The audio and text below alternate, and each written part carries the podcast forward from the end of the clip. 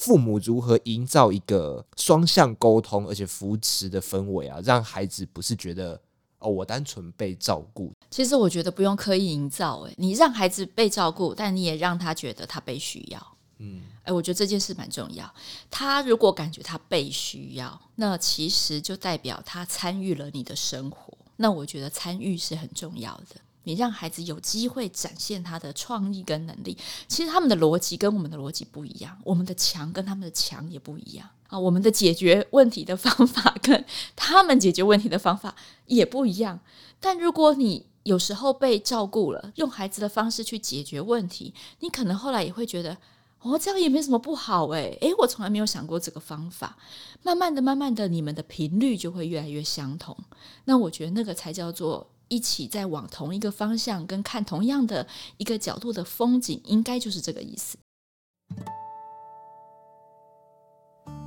欢迎收听《迷成品 Podcast》，今天读什么单元？在每一集节目里，我们精选一本书，邀请来宾深度分享，也聊聊这本书带给我们的阅读趣味、启发与思索。日文的羁绊，它代表精神上的连接。起初，它的意思只是马脚上的绳子。经过漫长的演变，现今用来比喻人与人的关系。羁绊它既是一种束缚，也是互相扶持的绳索。今天我们要聊的羁绊，它是学习，是冲突，也是救赎。和我们一起聊的是亲职沟通作家罗怡君，欢迎今天的来宾罗怡君老师。老师您好，Hello，子玉好，听众朋友大家好。如果是听过去年节目的听众朋友，可能对于罗一军老师算是有点熟悉啊。之前我们绘本《我想听的话》已经对谈过了。今天我们要跟老师聊的两本书，《巴黎天空下：儿子与我的三千个日子》。还有老师的新书《童话逆思维》，这两本书是截然不同的书哦，但是我相信父母阅读过后都能在日后亲子教养上面有所反思。首先，我们先从《巴黎天空下》开始聊起，《巴黎天空下》是日本作家石人成，他在成为单亲爸爸那天开始记录儿子从十四岁。到长大成人的过程，内容中有许多父子间趣味的对话，还有他们在巴黎生活的日常，还有作者对于如何教养儿子的那种内心纠结。首先想请老师跟我们分享一下，您在阅读这本书的时候有什么感想或者是感动吗？不晓得大家对石人成了解多少哈？其实我在年轻的时候就读过他的小说，叫《冷静与热情之间》，那是他跟江国相之一人写一个面相，但其实在写同一件事情。我对这个作者印象很深刻，但没有想到后来就听说他离婚了。后来收到这本《巴黎天空下》的时候，我就认真的去看了他这几年发生的事。我最感动的地方是，哎，你真的没有办法想象，原来他自己是一个这么特立独行的人。我很感动的地方是，你知道，不管你在外面是什么样的人哦，你身为爸妈，你看到他写的，你就会觉得啊，对，这就是爸妈的挣扎。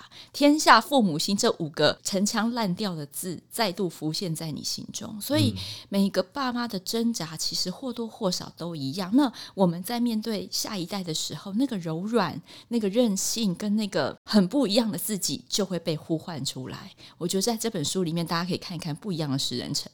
在这边，我想问老师一件事情哦，就是他其实算是一个大灾问啊，就是有一个自己的小孩是什么样的感觉啊？因为我会去听到那种对于社会有诸多不满，看到什么东西都想要酸一下的那种人，然后结果他生了小孩之后，他跟我说，那个小孩子出生之后。他就决定要无条件爱他，我想说太浮夸了，你一定觉得很，你一定觉得很神奇，对不对？太浮夸了吧？怎么可能？因为在结婚之前，我也是被认为是那样的人啊。嗯。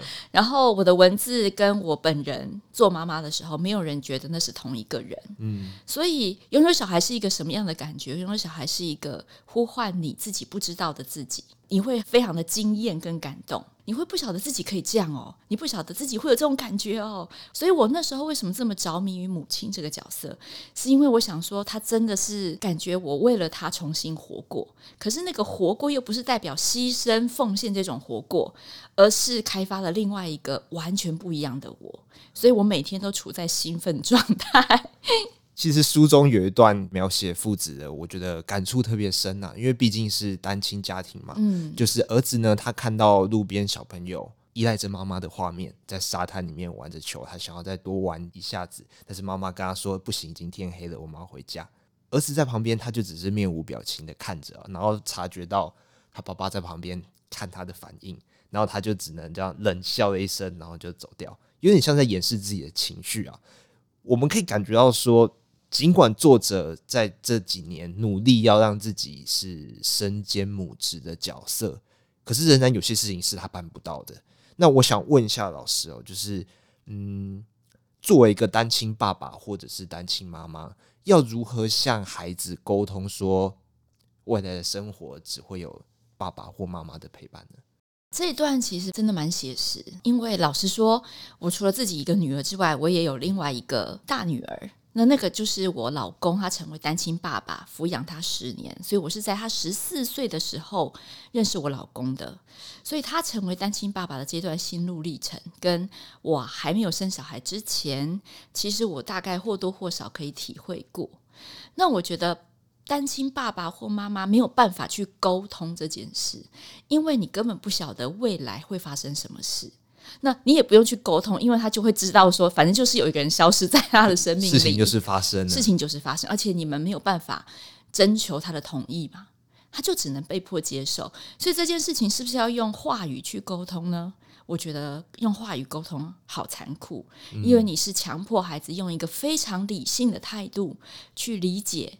他所不了解的事情，所以我觉得其实没有什么不好或不对，因为勉强在一起的那个家庭伤害有可能更大。那只是说我们要用行动去更新。什么叫用行动去更新？就是说你可以看到石人成在里面，他很费心的重新打造两个人的生活仪式，跟两个人呃相依为命的互动感，那个跟三个人互动就不太一样。嗯、对，所以用行动去更新，然后你要用心去观察。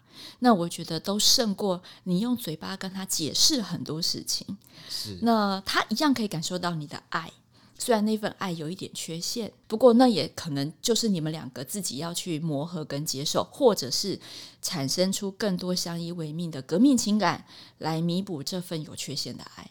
其实《巴黎天空下》它严格来讲，它不算是亲子教养的书籍哦。嗯、但是我们仍然可以在书中看到作者教育时候的内心纠结，包括男女感情啊，还有金钱观念，还有升学规划等议题，都有很清楚的描写啊。那我们其实也能够看到，儿子不管对于爸爸的安排是否接受啊，其实他们都是在一个沟通的管道上面，就没有很强硬的那种政策宣达，就是哎。欸就是这样子啊，你就只能接受。那您认为在作者养育孩子的过程当中，付出了什么？我们读者容易忽略的努力吗？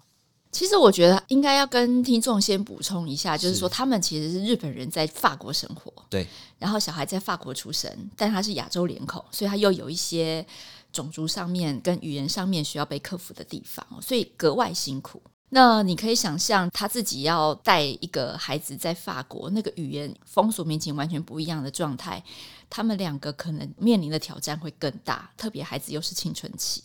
但石人成不能说他们两个没有冲突，因为冲突石人成自己都在内心先打完一架，所以表现出来的都是很淡定。我觉得他有做对几件事啊，就是第一个。他都是 waiting for call，你有没有发现他其实很想跟孩子互动啊，但他都忍住，强迫自己当一盏感应灯，就是他来的时候在亮，有没有？嗯，对。他有需求的时候来跟我讲话的时候，哎，我尽量把握他开口的机会，然后把每一次他跟我主动开口的过程十分的圆满，十分的开心。我觉得石人成是做这样子的一个设定，所以即便他有千言万语想跟他儿子讲，但他都忍住。这个我觉得是第一个很重要、很重要的要件。青春期本来他自己就会搞不定自己了，他不用你去烦他，他就已经搞不定自己了。哈所以给他一个这样子的空间，然后不要一直想去挖掘他的内心，我觉得是蛮重要的技巧。其实我们现在很多青少年的父母都很急于想跟孩子沟通，我能够明白想要贴近孩子的那份心，但其实他们这阵子真的是阴晴不定，你怎样做其实都有可能是错的，而且你今天可能是对的，明天可能又是错的。所以我的建议就是，诶，跟石人成这样子学，他在他眼皮子底下其实一直都看着他。但是他并没有主动的去询问，比如说看他脸色不好，就会问说：“哎，你今天心情不好吗？”哇，这我跟你讲，这连青少年都会觉得你好烦，你可以闪边点嘛。嗯，你没看到我就是脸色这么差，你还要问我心情不好啊？我讲了你也不会懂，还要跟你讲前情提要，多累啊！然后爸妈看到你明明有事又说没事，那个火又上来，就是你刚好不告诉我啊？你明明就有事。石人成在这个地方，我觉得他有充分的去保留这样子的空间哦。那第二个是你会发现石人成不断的在更新对他儿子的了解，哎，这点也很重要，因为很多爸妈就会停留在孩子的某一个阶段，他资讯没更新，他没有从一些日常生活里面的细节去发现，哦，我孩子现在在谈恋爱了，我孩子现在需要更大的空间了，我孩子现在好像有懂事一点了，他其实随时随地都在观察。然后去调整他对儿子的认知，那我觉得这个部分也帮助他。为什么他可以成为一盏很棒的感应灯？这个是有因果关系的。那接下来，我觉得他有重新的去思索两个人该怎么去建构一个新的家庭，所以他有创造了一个仪式感。对，所以我很讶异发现他在做菜耶。对，没错，他在做便当啊，我觉得做菜做什么？是书中一个很重要的元素，就是他。在最一开始，甚至可能是刚离婚没多久的时候，孩子不发一语，然后他用料理来试图去打开他的心房。他问他的第一句话就是问他说：“你觉得好吃吗？”然后儿子说一声“好吃”。我觉得那地方是非常暖心。然后后来孩子稍微长大一点之后，想要跟父亲做菜，因为他想要做出好吃的某道料理，想要自己做，甚至有些时候爸爸工作很累，想要做给爸爸吃。我觉得这个互动是。非常珍贵的。讲到这个料理也蛮有趣的啊，就是其实我是一个很不会做菜的人，但是我大概约莫在一年前吧，就因为家里公公婆婆生病哈，所以我需要担负起煮三餐的责任，所以呢，我就开始瞬间就是神速的进步，但一开始真的不好吃，我觉得。不过你知道，就是你养的小孩哈，他就是会跟你说好吃啦，然后他就是会把它吃完。我觉得这就是孩子的贴心，所以你看一开始他是不是就说好吃？有没有真的那么好吃？不知道。可是他愿意回答你这句好吃，其实里面有包含了很多因素。这个因素就是一种默契，你就可以理解哦，他在传达对你的爱，他看到了你的努力。那这两个字其实也就代表了很多事情的答案。那像现在我的孩子也跟他一样，我孩子现在是高中生啊，比他的孩子再小一点点。但现在我生日啊，我们家不用买蛋糕，所有的蛋糕都是他亲手做的。其实他比我会，就是他不用跟我学，他是做给我吃的。嗯、那有时候看我料理很辛苦，就是会紧张，因为那真的是我不擅长的事，所以他就会说：“哎，你不要担心那么多，好不好？东西熟了就可以吃。”你看，反而是他去释放了我的压力。所以料理就是就会有妈妈爸爸的味道，就是他习惯放的调味料，他习惯拿捏的比例，那个都是很独一无二的。嗯。那我们常常说，嗅觉其实才是引发大脑记忆最直接的五感之一。因为嗅觉是直接透过黏膜嘛，这是很科学的哦。然后它就连接到这个脑筋里面的某一个区块，它是最活跃的。所以我想这也是为什么哈，在异国然后能够吃一些自己想要做的日本料理呀，好，石人成他们，或是日法创意料理呀，哈，这都是属于他们共同的新的家的记忆。那其实我们可以看到父子俩共同努力的部分啊，让最小单位的家庭变得温暖而且强韧。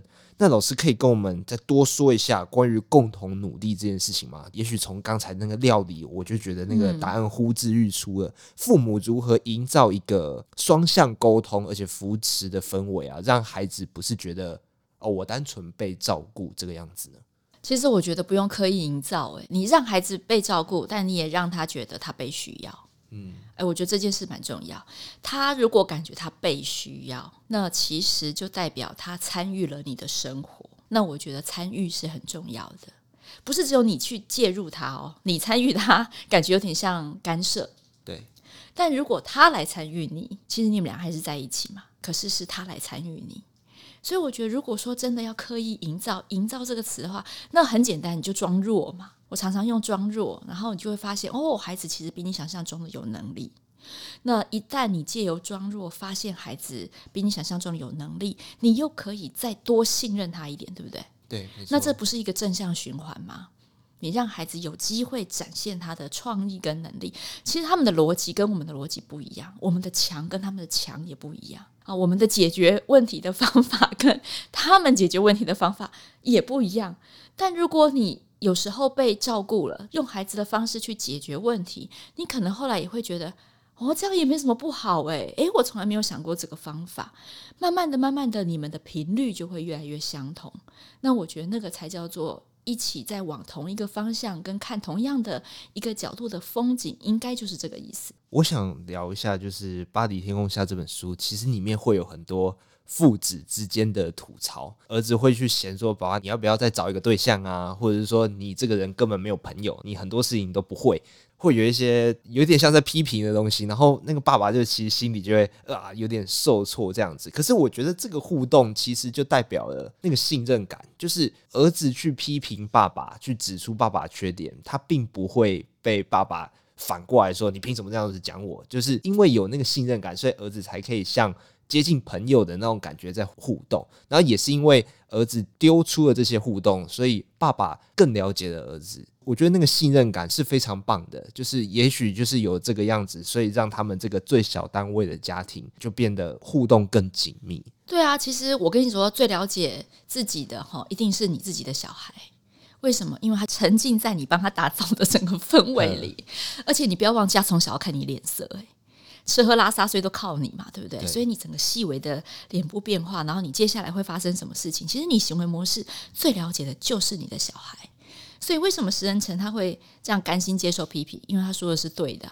他心里面 自己也啊，不好意思，对对对，好像也只有你可以这样讲，嗯、所以我才说那个倒过来，我们不要倒果为因啊，就是说，好像史人成很大方接受孩子的批评，不是，是他的孩子其实真的跟他相依为命，也对他有一定程度的了解。是，嗯，我觉得这一点我们可能要更相信我们的小孩，他们发现了一些未知我，对不对？就是不同的面向的你，嗯、而你自己没有发现。《巴黎天空下》这本书就是全部都是作者史人成的视角，可是，在看的过程当中，我们也更加认识他的儿子。我觉得他的儿子其实也是一个非常努力经营这个家庭的一个很重要的角色。他不是单纯的被照顾，他也对人生、对于家庭有自己的摸索，造成对于父亲好的影响。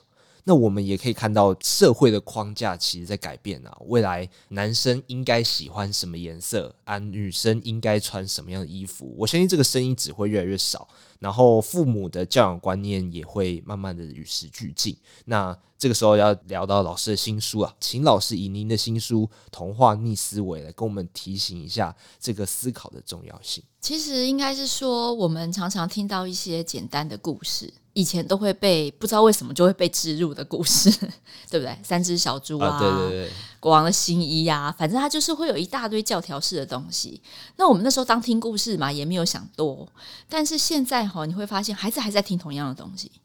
那如果我们今天用这样子的经典童话去练习，你有没有办法跟现在的青少年去对平？我觉得这个是我在这两本书当中看到一个相同的，就是我怎么去调整我的思维。我要去调整我的思维，在日常生活里面是很难做到，因为太不重要的小事了。嗯。可是如果我用一些故事去训练自己，所以我就觉得那叫刻意训练，就是你去练习。诶，为什么他会编出这个故事？为什么他会编出这个故事？这不同的结局其实代表不同的意义。好，比如说我随便举一个例子好了，比如说三只小猪好了，三只小猪我们都最赞美谁呀？猪小弟嘛，他怎么了？盖的房子最坚固，盖砖头屋嘛，感觉最勤劳嘛，哈。嗯。可是问题是猪大哥他盖的是茅草屋嘛，那是不是盖的最快？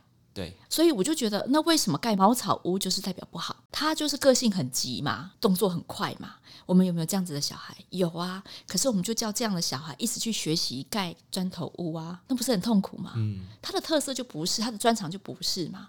所以我们现在如果反过来想，那朱大哥要怎么活？难道所有的小猪都只能盖砖头屋才能活吗？当然不是。所以我在里面就是第一个改变的结局，朱大哥他就盖了二十间茅草屋。他盖超快的，二十间啊？怎样？你可以知道我在哪一间吗？嗯，你总要猜吧，大野狼总要猜吧。而且他把其他间还可以借住给其他的动物，所以里面可能住狮子，可能住老虎，你就吹吧，看你自己开奖啊！大野狼你自己开奖，看你要开哪一个哦。那可能大野狼觉得这个风险很高，所以他就放弃了吃它的念头。这就是一个我没有去改变他原来的个性。可是他一样可以活下来，因为他有不同的策略。嗯、这就有点像你家长到底要给孩子什么建议？那你给他的建议是会让他觉得自己不够好，我应该改变，还是说，哎，其实我可以怎么做？有各种不同的可能性。我觉得这是童话逆思维最想给家长的一个训练。那老实说啦，其实每一个经典故事我都改编了两个不同的版本。那改编两个不同的版本其实是困难的。但我后来做测试，就是我把故事的结局跟我们读书会的小孩说，小孩们有给我高度的肯定，而且他有给我一句话哦，他颁的最大奖给我，他说这不是一般正常的大人可以编得出来的结局，我就觉得哦好，所以我是不正常的大人。他说老师这是赞美，谢谢，这是这是成功的，这是成功的，这是成功的，对对对，对。我想问一下老师，在读书会里面的小朋友，他们是大概几岁呢？他们高年级到国中都有。因为我自己在想说，会不会有一个可能是把一个故事的原版，就是最初始的那个状态，跟他们说，让他们自己改编吗？有啊，所以我们在这本书的最后面有附脑洞大开的实作练习，对，他们很会改编，对啊，但是他们有时候就是乱编。所以这还可以做一个训练，就是哎，那你为什么要这样编？你编这样的剧情，你想传达什么意思？或是你想要展现什么样子的想象力？嗯，好，让他再用后设去训练自己，说，哎，对，我刚刚随便讲的这个情节，为什么我会这样讲？嗯，这也是一个很有趣的后设练习。其实我们都知道，就是这个故事它最初想要表达的寓意是什么。可是经由时代的演变，它其实可以有一些其他不同，甚至是更好的诠释在里面。没错，因为经典童话它之所以流传那么久，就是因为它有一些共同的元素，好，是没有被改变的。或者是他有一些想象力啊，一些设定其实是大家喜欢的。那我们就是在这样子的一个基础上面，做出属于自己的选择跟属于自己的版本。那这样子的一个训练，其实孩子们很喜欢。大人跟孩子一起做的话，其实你也不会觉得好像你在挑战自己或挑战什么，你反而可以借由孩子在改编的过程当中，更了解你的小孩。有时候你根本不晓得，天哪！我的小孩竟然会想出这种结局。原来他的想法这么成熟哦，原来他对谈恋爱这么感兴趣，嗯、怎样都会编到恋爱版本，你就知道说哦，他最近可能有事哦，你要多关心他一下。嗯，我觉得这是一个很好的那个互动的过程。就像我们回到《巴黎天空下》讲好的，就是作者石人成在思考跟儿子之间关系如何教养的时候，他其实也有一些篇幅是提到自己的父亲。自己的父亲如何对他的管教，还有可能是一些不好的回忆，还有一些诶很暖心，他自己不知道他自己父亲其实做过这些事情的回忆。我觉得我们是父母的同时，我们也曾经是别人的小孩子。那在这个互相翻转的过程当中，我觉得让孩子去更多的参与，借由讲故事的训练，更多的参与整个家庭的互动。那总有一天他可以成熟到说，诶，其实他是不用到年纪很大。就可以照顾父母，就可以提供父母帮助，就可以自己独立。没错，特别是现在 AI 时代，嗯，ChatGPT 让大家很恐慌。可是有很说，很多时候那个恐慌只会让父母更加深他想要帮助孩子的决心。你知道这件事情是很可怕的。嗯、我常说一句话，就是谁离未来比较近，其实是你的孩子。是，所以为什么我写童话逆思维，就是希望让你的孩子借由故事去展现他新的价值观。让你稍稍的安心，然后可能也可以调整跟孩子同样的频率，你才能够做到在《巴黎天空下》这本书里面，石恩成跟他的孩子如此平等、互惠，而且互相扶持、互相成长的对话。了解。那节目的尾声呢，我想要结合《巴黎天空下》还有《童话逆思维》这两本书来问老师关于期待这件事情的重要啊。因为《巴黎天空下》的作者石恩成，他一度认为不抱期待就不会失望。但是儿子仍然鼓励他，就是其实你可以对人抱有期待，因为互相期待可以促成好的改变。那童话逆思维，我们会跳脱既有的经典叙事结构，然后试图去清除故事的盲点，是因为我们期待孩童有更多的创意去思考问题，然后面对之后的挑战。但是我们父母面对孩子的选择，不管是大选择还是小选择，我们很难去全盘认同。然后，对于成功啊，对于幸福的定义，也绝对和孩子有差距哦。而父母应该对孩子抱有什么样的期待？而孩子对于父母的期待，又要如何去消化，或者是跟他相处呢？我觉得可以有期待啊，但是那个期待是什么呢？那个期待就是你想象他的未来是一张白纸，他要在画什么的那种期待，那个叫期待。但是你不用设目标，嗯，诶，这两个不太一样。我当然可以对你有期待，如果我对你没有期待，那就代表其实我对你的能力感到存疑。对我自己也在想，对不对？我，我觉得我觉得这个很困难，就是。我偶尔会听到我的父母跟我说：“做我开心，做我想做的事情。”可是你真的听到这句话的时候，你，你并不会开心吧？你会思考说：“哎、欸，所以你、就是、好像没有期待我怎么样？是不是曾经有某种幻想，但是发现幻想的我跟现实的我其实是有点差距？然后你你只好用开心来选择放弃，你选择没关系啦，开心就好。我自己会这样想，就觉得。听到说啊，你开心做你想做的事情就好，我感觉这不是最好的期待啊。对，因为有很多孩子他的解读那个潜台词就是哦，可能我不如你预期，所以你就直接说啊，那你开心就好，或者是啊，我们两个其实没办法沟通了，嗯、好吧，那你开心就好。嗯、哎，所以我对我孩子最常讲的一句话是什么？就是哎，我超期待你未来的，我真的很期待你未来会有不一样的发展，出乎我意料之外。我是这样子告诉他的，但我没有给他设目标。但我告诉他说，我觉得你的能力应该在未来会有很不一样的机遇哦。啊，你现在做了什么什么调整？我觉得你应该会接触更多的人事物哦。你给他的是一个对未来的希望感，那个期待很重要，因为他也会对自己有期许，会想要知道以后的自己发生什么事。那不要设目标，不要设太具体的那种规范，或者是。期许，哪一间学校？对，那种短期目标其实不必设。你的期待就像是摇挂在天空上的北极星就好了，它就往那个大方向前进。那中间它是要绕路休息，还是要怎么样？划船还是要坐飞机？随便它。好，就是不限定嘛，但只要是那个大方向是值得期待的，他在这个旅途中是开心的，你会期待他在这个旅途上发生好多事情。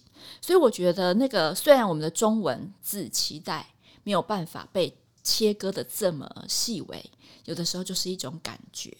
好，所以不要局限在那个文字里面，意思就是。你尽量给你孩子，你好像他的粉丝，哎、欸，我不知道你以后会发生什么事，哎，但是不管怎么样，我都超期待，因为我觉得你应该会发生什么事哦的那种感觉，嗯、这样就好了。了解，我觉得这答案就是解我心中的一个惑了。那那也期待说未来听众或者是我个人啊，有小孩的话，我们也会对孩子有相同的期待。那将一个孩子养到成年。